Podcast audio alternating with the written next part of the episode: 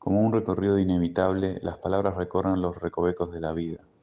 Palabras sintientes, a veces dolientes, a veces calientes, iracundas, relatan cómo ciertas insensibilidades se manifiestan y subsuman en el discurso del capital dejando que éste guíe y ordene el quehacer clínico.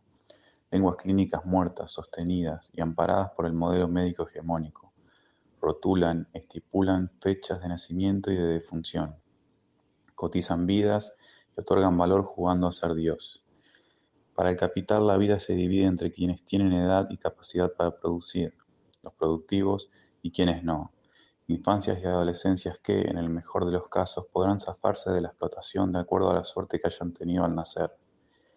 Pero para quienes la industria de la rotulación humana les tiene preparados diagnósticos que encastran a la perfección con fármacos en conjunto diseñados. Tercera edad, vejez, viejos que dejan de ser productivos aún mucho después de que el cuerpo haya dado la primera señal. Jubilarse sin seguir trabajando es un lujo que pocas sensibilidades pueden darse.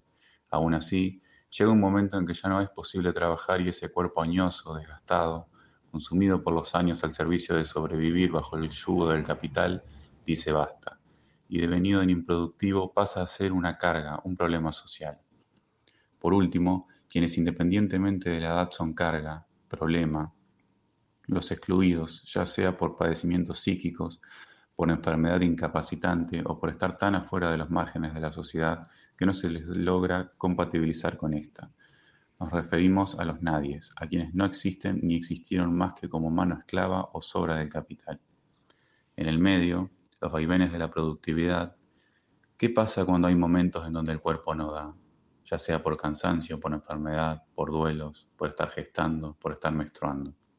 Y cuando no se quiere continuar aumentando la productividad, ¿acaso la clínica tiene respuestas y diagnósticos para todo y para todos? Esta plaqueta intentará surcar esos caminos, a modo de inconformidad, como relatos pluriversitarios insurgentes que buscan construir clínicas emancipatorias y emancipadas del capital.